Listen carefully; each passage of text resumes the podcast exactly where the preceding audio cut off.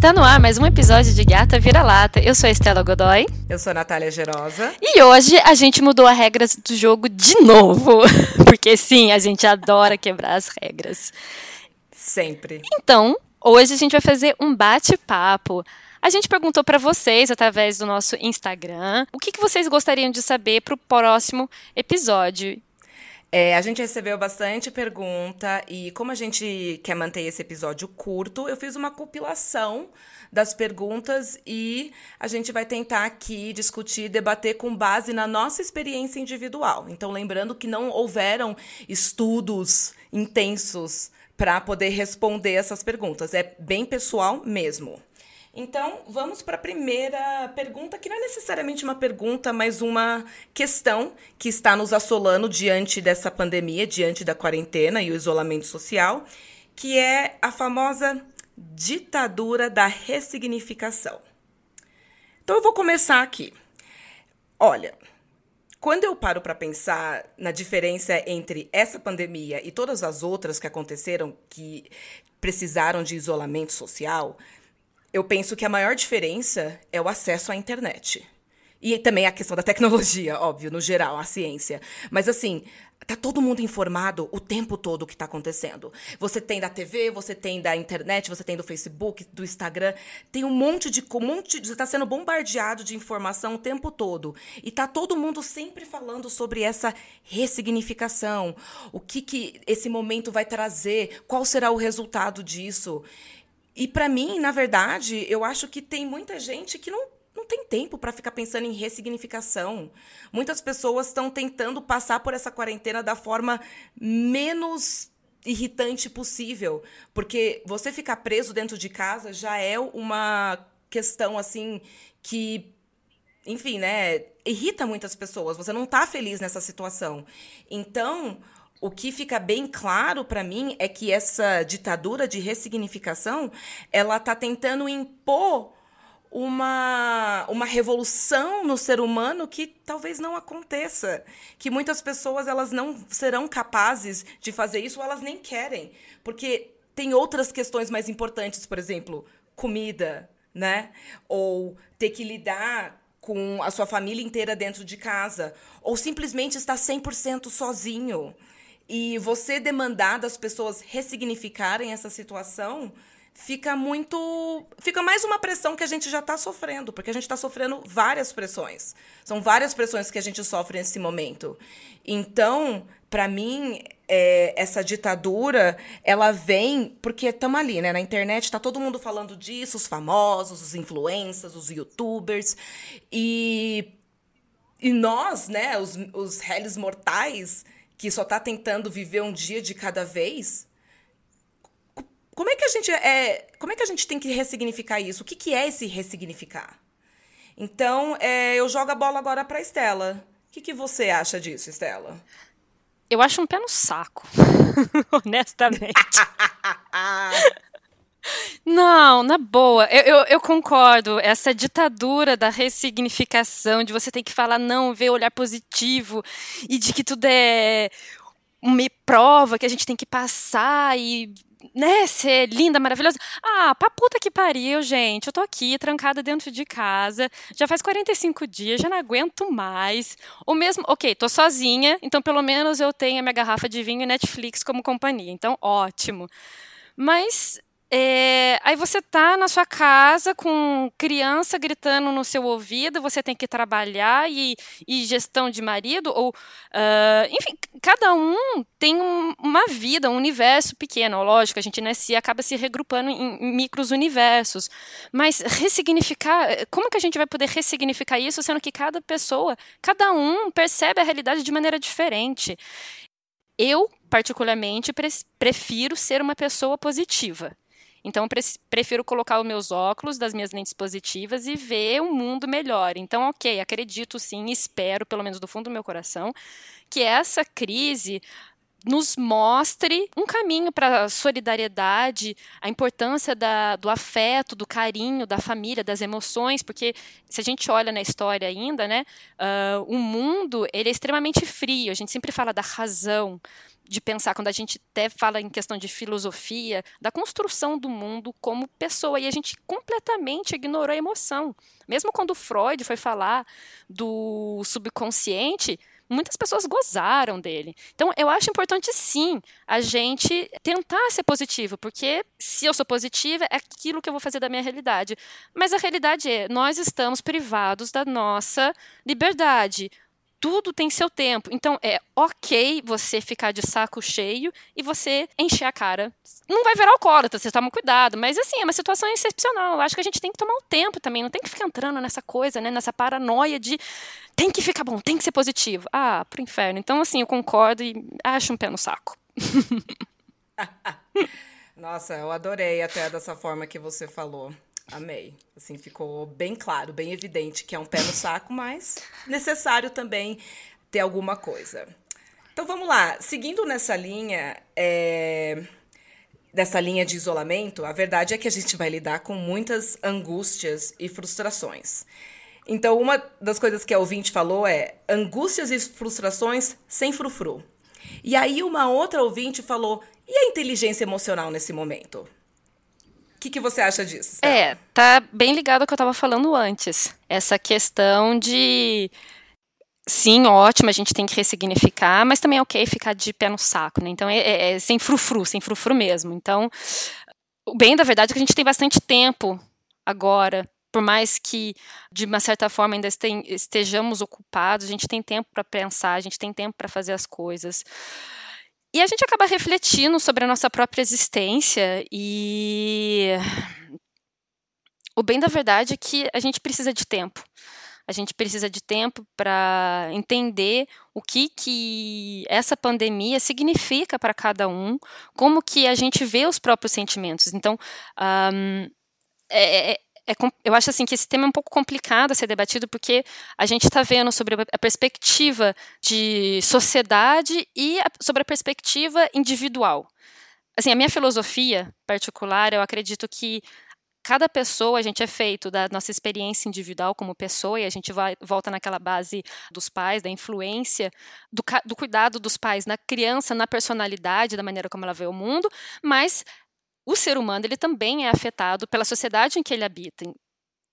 Verdade seja dita, a gente está passando por um momento de epidemia. Não é fácil, moralmente falando, é crise uh, sanitária, crise econômica, crise política. A gente está sendo bombardeado de negatividade de tudo quanto é lugar essa é a questão da sociedade, aí tem a questão interna. Como é que você está lidando essa essa crise no interno? Qual que é o seu uh, sentimento? Qual é a sua construção? Em que momento que você está? Então, assim, sem frufru, para mim, tá? Essa crise está sendo extremamente difícil e boa ao mesmo tempo, porque no meu momento pessoal, é, eu estou saindo de um de um divórcio. Na verdade, eu me mudei faz pouco tempo e estou aqui trancada dentro de casa sozinha eu tenho bastante tempo para refletir sobre a minha situação pessoal. Eu, particularmente, já estava neste caminho de autoanálise, de entender os meus próprios sentimentos. Então, eu acho assim que para a gente poder conseguir ter uma hum, inteligência emocional para lidar não somente com esse momento de crise, mas com qualquer momento da nossa vida,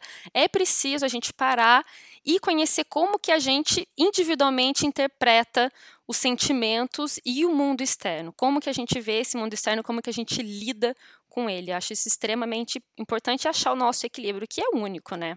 Eu vou colocar aqui a minha experiência individual. Eu, do dia 1 um dessa quarentena, estou trabalhando. Eu não parei de trabalhar, eu dou aula online de inglês. É, eu saí da minha escola física e fui para o modelo online.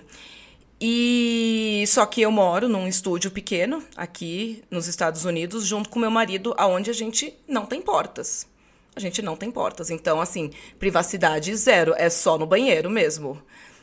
E quando eu penso em inteligência emocional, eu penso em todas as vezes que eu não tive inteligência emocional, que eu recebi uma crítica dele ou algum comentário dele que me irritou e eu fiquei explosiva. Eu não consegui lidar com aquilo. E quando eu penso que, poxa, eu faço yoga, eu medito, eu tenho todo esse momento aí, canto mantra, e mesmo numa situação dessa que a gente se encontra agora, a minha inteligência emocional, ela tá oscilando. Tem dias que eu tô ótima, porque eu tô trabalhando o dia inteiro, tô produzindo, tanto pro meu trabalho quanto pro podcast. E tem dias que eu não tô bem, tô para baixo. É, eu passo a maior parte do dia nas mídias sociais, que eu sei que não é saudável. Então eu tô ali o tempo todo é, recebendo, sendo bombardeado de informações. Seja no que eu gosto de estudar, que é o feminismo e é esse, esse assunto mulher, ou é, política brasileira, né? Que é um desastre. Então, tudo isso mexe comigo. E aí eu não sei se eu consigo ter a inteligência emocional quando ela é necessária, quando, eu, quando é exigida de mim, né? Que, por exemplo, num conflito com o meu marido. Então, é, sem frufru, é, é, é exatamente isso, porque não é fofo.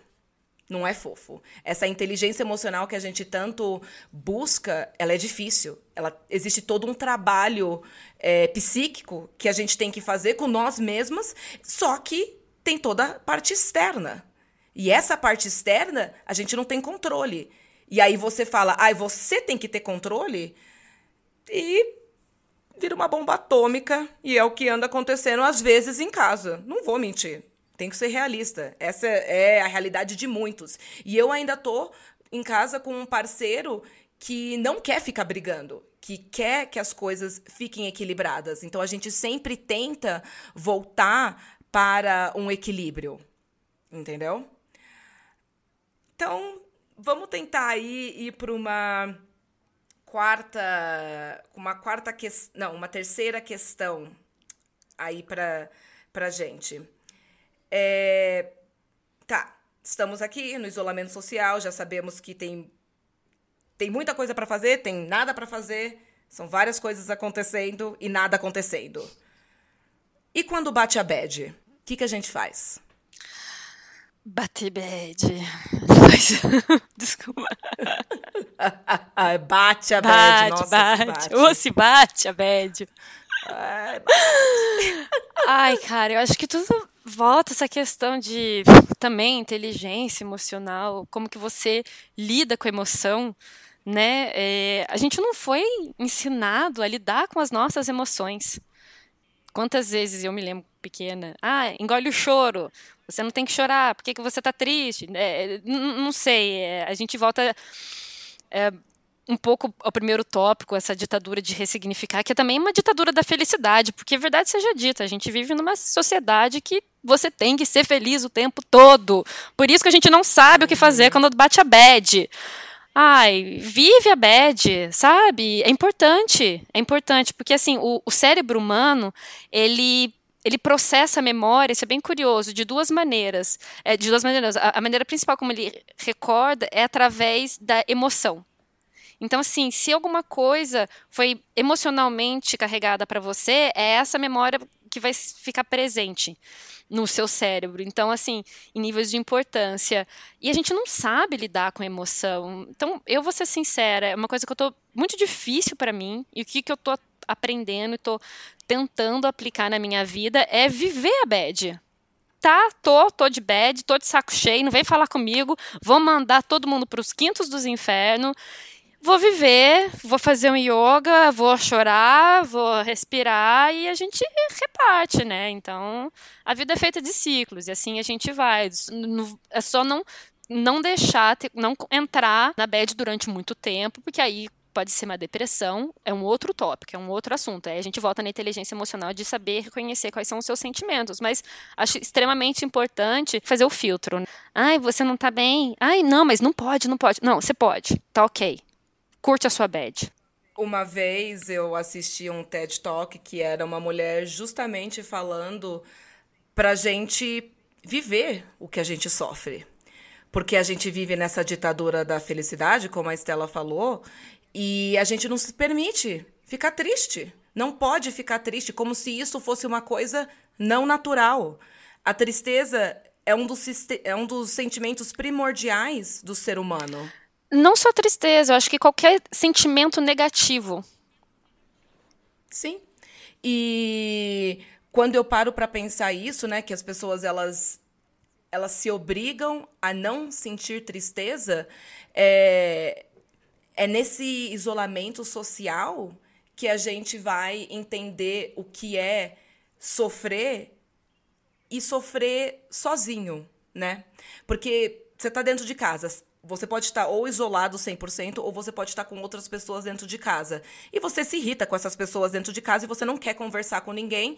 E aí você se isola e você sofre sozinho, né? O que vem, o que também me vem à cabeça é a questão das mídias sociais, né? Porque nas mídias sociais a gente acaba sempre dividindo a felicidade, né? As coisas boas que estão acontecendo. Só que agora a felicidade do ser humano tem muito a ver com interação social. E agora o ser humano não está tendo interação social. Ou seja, ele não está tecnicamente feliz. Então, ele vai ter que encarar o fato de que ele vai ter que ser infeliz por um momento dentro de casa, sem, pro, sem poder sair para poder extravasar, né? Sair, dançar, dar risada, esquecer dos problemas. Você não tem essa oportunidade, pelo menos física. E, por exemplo, para mim, o que tem ajudado muito na bed é sentar a bunda no computador e ligar o Hangout ou o Skype e o Zoom e falar com os amigos. Eu sei que nem todo mundo gosta de fazer isso o tempo todo, mas para mim tem sido assim o meu remédio, como a minha amiga fala, o meu respiro. É, eu sou uma dessas que sentar a bunda e ficar conversando com Deus e o mundo tá, não rola muito para mim. Uma questão muito individual, mas eu acho um ótimo ponto. Cada um deveria pensar no que faz feliz, no que coloca no eixo, né? E também é, tem a questão dos gatilhos, né? Essa é uma questão que eu queria colocar aqui, que foi uma ouvinte que ela falou assim, né? Nesse momento tá tendo muito meme, né? Sempre teve, né? Brasil, né? O rei e a rainha do meme. Só que tá tendo muito meme querendo, né, zoar essa pandemia. O que tudo bem, dá para você ver um, um, um, né, um humor dentro da miséria, né? Isso, isso, isso não, tem nada de errado com isso. Porém, é, tem muitos memes que estão sempre atacando a mulher, né? É, aquele meme que vai falar, né? Ou eu vou sair daqui é, gorda, ou grávida, ou divorciada. Ou um meme que ela colocou em pauta, que o título era assim: Como falar com as mulheres na quarentena.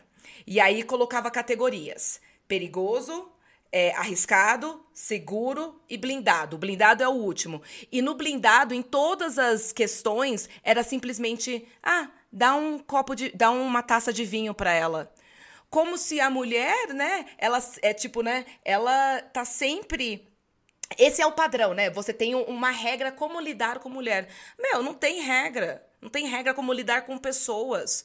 Você tem que ser empático, tem que ter empatia, mas no final do dia esses memes, eles trazem alguns gatilhos, que nem o, o, outro meme lá que fala de engordar. Isso, meu, isso é gatilho, isso é, é, gordofobia. Ou esse meme aí de como lidar com mulher. Isso é sexismo, isso é machismo, cara. As mulheres, elas não são um cardápio, um guia de como lidar com elas. Não existe esse livro. Ou se existe, desculpa, tá errado, porque não tem regra. É, é uma situação que ninguém nessa geração já passou. Então, como é que você quer dizer o que a gente tem que passar? É, só um, um parêntese, essa questão do meme, é, sim, todos os últimos é da Vim para ela, mas os outros é. Eu não lembro, eu não tenho um meme aqui, mas só para os nossos ouvintes saberem, aqueles que não, que não viram. Uh, era qualquer coisa do tipo: ah, o que tem para comer? Esse é muito sim. difícil. Ah, você quer ajuda? Seguro amor, você quer vinho? Eh, safe. E todos os outros que não eram no seguro eram assuntos relacionados à casa, justamente essa pressão da mulher em ter esse papel de mãe, de doméstica também, infelizmente. Um, mas, sei lá, falando sobre meme, humor, eu. Eu, eu, vou ser, eu acho muito difícil uh, esse tema. Eu uh, não consigo achar quase nenhum meme realmente engraçado, porque é a partir do momento que você generaliza alguma coisa. Um, tem o risco de magoar um outro. Particularmente, eu, pref eu eu tento me policiar muito é, para não cometer nenhum tipo de. para não magoar ninguém sem, sem ter a intenção, né? É, é, é lógico que ninguém tá aqui querendo falar, não, não faça meme, não faça piada, isso é errado. Não, não é isso. Mas já que a gente falou já sobre ressignificar, então é isso. Pensa que tem muitas pessoas que estão em isolamento e que tem muitas coisas na internet que são gatilho. Obviamente você não é responsável, você não pode se responsabilizar como a pessoa se sente. Mas você pode sim, de novo, ter uma certa empatia para como a pessoa se sente e pensar, meu, isso aqui vai ofender as pessoas? Isso daqui vai magoar as pessoas? Mas é lógico que é um tópico que, para mim também, eu não, eu não sou dos memes, então eu nem consigo entrar a fundo nessa conversa.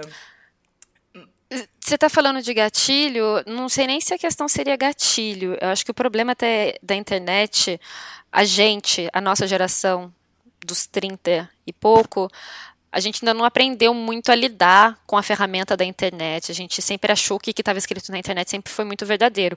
Inclusive, tem muita questão do fake news hoje em dia, vários sites especializados. E é uma coisa que a gente anda falando muito porque a gente viu o impacto que uma fake news pode trazer por exemplo, na eleição Sim. de um presidente. Né? Então, é extremamente importante a gente falar sobre fake news e como que a gente está usando a internet. Porque a internet, se de um lado, é bem, ela é bem maquiavélica, né? Porque se de um lado ela permite a gente de conversar com as pessoas, se reconectar. A prova, nós duas aqui, Natália, oito horas de fuso horário diferente, eu estou na França, você nos Estados Unidos. Então, assim, a internet ela é maravilhosa, é uma ferramenta de pesquisa, de colocar as pessoas juntas, união, mas ao mesmo tempo ela pode ser muito má se a gente não sabe usar. Então, a gente volta mais uma vez também à questão da inteligência emocional, do seu comportamento, o que, que você faz, o seu comportamento, como que ele reage em relação a outra pessoa, como que outra pessoa vai te perceber, perceber as suas ações, a gente não pode ser perfeita, é impossível a gente ser perfeita o tempo todo, mas é, tentar mudar o foco. Eu acho que é por isso que é importante a gente falar sobre ressignificação, mas não de uma maneira como a gente vê na mídia que do meu ponto de vista, parece até que meio superficial. Superficial porque quando a gente está falando em ressignificar, a gente está falando sobre otimismo, ver as coisas de uma maneira positiva. E a gente volta por quê? Porque a gente vive numa sociedade que dita a felicidade, entendeu? Então, essa ressignificação me parece meio inútil. A ressignificação que isso é importante não é a ressignificação, mas é a mudança do olhar. Como que eu vou fazer as coisas no meu ponto de vista pessoal para afetar que vai interferir na outra pessoa, né? É, é assim, é é um tema extremamente complicado, mas enfim, é uma longa caminhada que a gente tem muito que aprender. Eu estou tentando, eu, eu tô realmente a fundo nisso. Mas, mais uma vez, acho que a gente tem que ser mais uh, piedoso com a gente mesmo, se dar o tempo de sentir as coisas e lembrar que a internet, ela não diz verdade o tempo todo. Então, não é só porque na internet está falando que tem que ser assim, tem que ser assado, que você tem que se entrar mes no mesmo delírio e acabar se colocando pressão por absolutamente nada. Então, assim, até uh, um conselho, dica, sei lá, para mim, enfim. Um, sigam pessoas que te inspirem, que uh, que estão na mesma vibe que você, que te interessa, que te que faz você aprender alguma coisa e não que faz você ficar se sentindo depressivo, entendeu? Afinal de contas, assim, a gente está aqui, na minha opinião, para ser feliz, vai e a felicidade é única, cada um vai buscar a sua felicidade. Então, vai seguir as pessoas, vai usar a internet de maneira inteligente para você conseguir ser feliz. Sim. E eu até quero encerrar esse episódio com mais um tópico para a gente é, realmente conseguir fechar esse bate-papo de uma forma assim para refletir. Eu tô acompanhando a filósofa Viviane Mosé e ela tá com lançando uns episódios, né, do manual de sobrevivência nesse mundo contemporâneo. E o último que ela postou, ela falou uma frase que mexeu muito comigo e tem muito a ver com esse momento é a consciência da morte que traz a consciência da vida. Então, nesse momento de pandemia, todo mundo tem noção de que né, a gente sabe que a vida é finita, todo mundo tem essa noção. Mas agora com essa pandemia parece que a nossa finitude, ela tá mais próxima ainda, né? Porque ela pode atingir jovens, ela atinge as pessoas mais velhas que poderiam ter mais 10, 15 anos de vida. E tudo isso mexe com a gente. E diante de tudo isso, a gente pensa, tá, então a gente tem que viver. A gente não pode morrer, né? Porque a gente tem que viver, a gente tem anos de vida. Só que agora viver não é mais sair de casa e interagir com as pessoas. Você vai ter que viver dentro de casa. E esse é o grande desafio. Como continuar se mantendo positivo diante dessas adversidades, diante dessa situação, é, e viver, continuar vivendo dentro de casa. E eu não estou falando de produção, não, de ser produtiva, de fazer vários exercícios e fazer vários cursos. Não, eu estou falando de realmente você está ciente de que você é um ser, você existe e você tem valor. A sua vida tem valor e a vida dos outros tem valor. E esse isolamento social, ele vem justamente porque você valoriza a sua vida e a vida dos outros. Por isso que você não está lá fora saindo, sendo um, um retardado, que nem muitos estão, querendo desafiar uma pandemia que você não tem controle nenhum. Você não vai conseguir atirar na pandemia, você não vai conseguir atirar no vírus, sabe?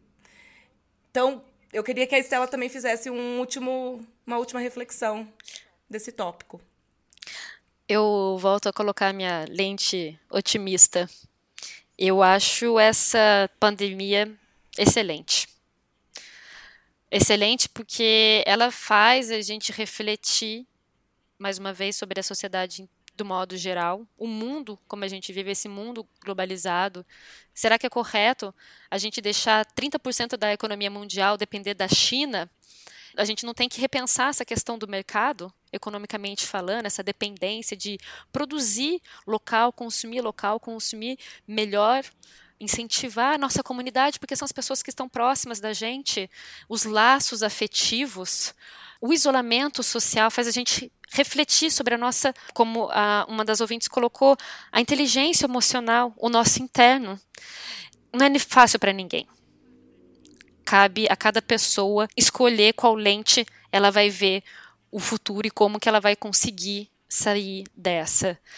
Gosto muito de ciência, então volto mais uma analogia como que o cérebro funciona.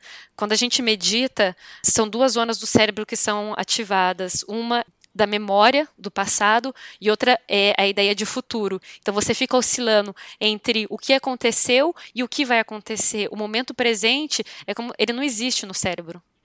Então, é tudo uma projeção do que, aconteceu e do que, vai acontecer. O que vai acontecer você não sabe, o que já aconteceu você sabe, mas aprenda, ver como você vai querer o seu futuro. Então, só depende de você. Gente, eu adorei esse bate-papo, eu achei e as perguntas também, super necessário. A gente recebeu mais perguntas sobre outros temas e a gente vai com certeza colocar esses temas em pauta.